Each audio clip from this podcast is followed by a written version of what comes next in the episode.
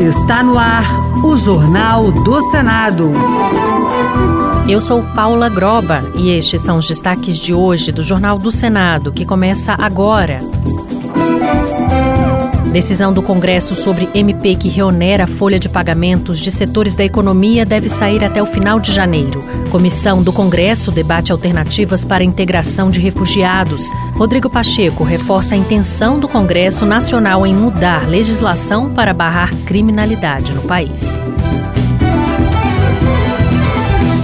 Boa noite. A decisão sobre o destino da MP que limita a desoneração da folha de pagamentos sobre 17 setores da economia deve sair ainda em janeiro. Após ouvir líderes, o presidente do Senado, Rodrigo Pacheco, se encontrou com o presidente Lula e com o secretário executivo do Ministério da Fazenda, Dário Durigan, para tratar do assunto. A repórter Marcela Diniz tem as informações. Na terça, depois de ouvir lideranças partidárias, o presidente do Senado e do Congresso Nacional, Rodrigo Pacheco, se encontrou com o presidente Lula para tratar da medida provisória que reonera a folha de pagamento de 17 setores da economia.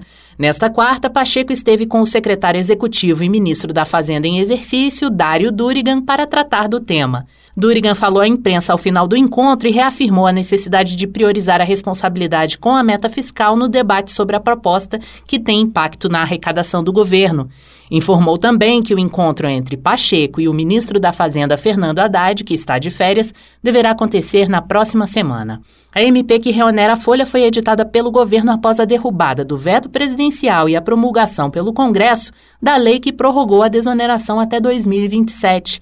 O relator da desoneração, senador Efraim Filho, do União da Paraíba, e parlamentares da oposição entendem que a medida contraria a decisão do Congresso e causa insegurança jurídica nos 17 setores da economia que já contavam com a continuidade do incentivo fiscal. Eles pedem a devolução da MP sem análise pelo Congresso. Parlamentares governistas ponderam que a MP foi uma alternativa para não judicializar o caso. Um entendimento de que a lei da desoneração, ao também mudar a contribuição previdenciária de municípios, é inconstitucional, pois contraria dispositivo da Constituição que impede o oferecimento de benefícios que corroam a base de arrecadação da Previdência Social. Para tentar superar o impasse, foi sugerido na reunião de líderes o envio pelo Executivo de propostas do governo sobre reoneração da folha, limite de compensação de créditos tributários obtidos via judicial e redução de incentivos do Programa Emergencial de Retomada do Setor de Eventos, o PERSE. A decisão de Pacheco sobre a MP deve sair ainda durante o recesso parlamentar em janeiro.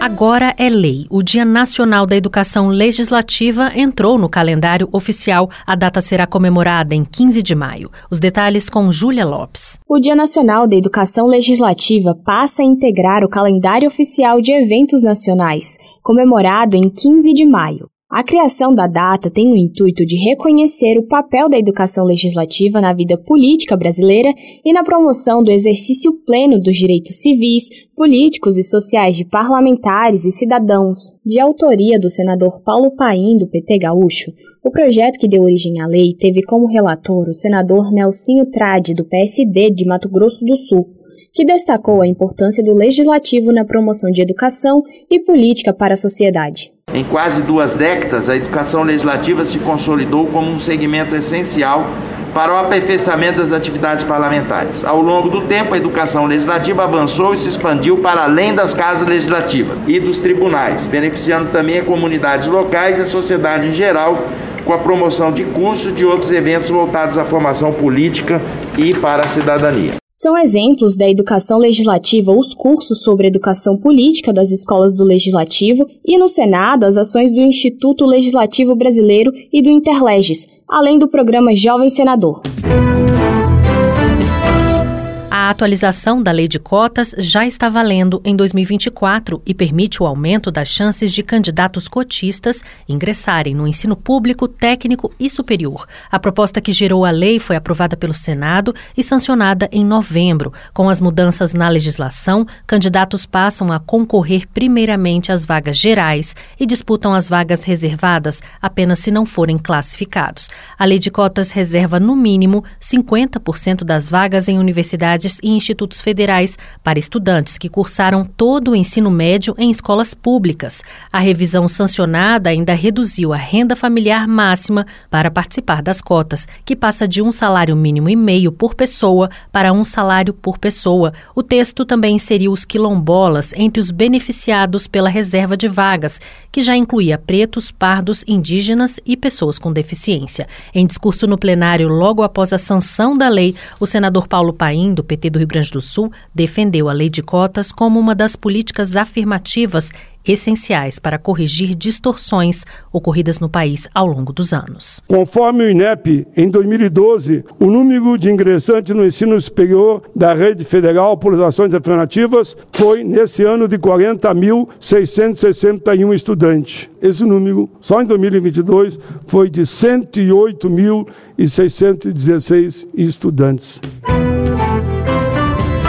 A Comissão sobre Migrações Internacionais e Refugiados do Congresso tem debatido as melhores formas de inclusão de migrantes, pessoas refugiadas e apátridas. Em 2023, o colegiado discutiu iniciativas direcionadas à primeira infância e aos adultos que tiveram de se deslocar de seus países por motivos de guerras ou perseguição política, religiosa e social. Entre as medidas para garantir o direito de asilo, especialistas defendem processos menos burocráticos para a revalidação de diplomas. O repórter Luiz Felipe Liasbra tem as informações. A refugiada Mahamamo, hoje ativista dos direitos humanos, mesmo com mestrado, enfrentou uma série de obstáculos para a validação do diploma quando chegou no Brasil eu mesmo falando quatro línguas, eu como mestrado, a necessidade de me integrar foi muito grande. Queria validar minha diploma, porque validando a minha diploma eu conseguia a inclusão. A Agência das Nações Unidas para Refugiados, Acnur,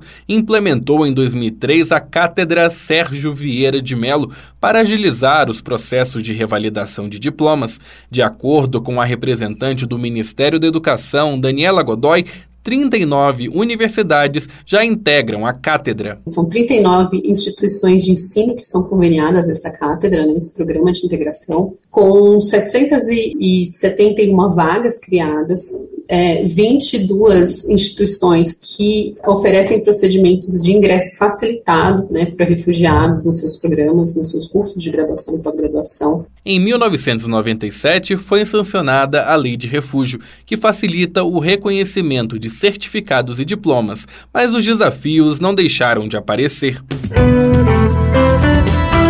O presidente do Senado, Rodrigo Pacheco, reafirmou que o Congresso deve alterar leis para combater a alta na criminalidade do país. Pacheco citou o projeto sobre as saídas temporárias, que está sob análise do Senado, e prometeu avanço na reformulação do Código Penal. Repórter Janaína Araújo. O presidente do Congresso Nacional, Rodrigo Pacheco, anunciou mudanças em leis que deverão ser feitas pelo Legislativo para reformular e até suprimir direitos, como a saída temporária de presos. Na avaliação do senador, a pretexto de ressocializar, algumas leis estão servindo como meio para a prática de crimes. A manifestação de Pacheco foi feita após prestar solidariedade à família do sargento Roger Dias, morto por um preso que estava em saída temporária e já era considerado foragido pela polícia porque não havia retornado à prisão. Pacheco afirmou que é preciso reagir para que a violência não domine o país. Além desse fato, houve outros fatos nos últimos tempos que ensejam uma reflexão profunda da política brasileira e da sociedade em relação à segurança pública, ao sistema penal, à impunidade, ao sistema de cumprimento de penas, ao sistema socioeducativo de menores infratores. É uma reação para evitar que o Brasil vire um estado de absoluta violência. Nós temos que reagir de maneira inteligente, científica, sem arroubos, sem rompantes, mas fazer esse trabalho. O presidente presidente do Senado mencionou a análise na Comissão de Segurança Pública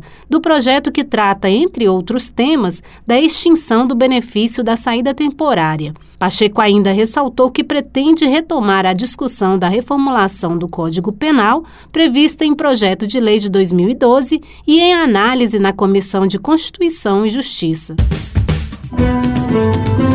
Com trabalhos técnicos de Eric Bento, o Jornal do Senado fica por aqui. Acompanhe agora as notícias da Câmara dos Deputados. Boa noite e até amanhã.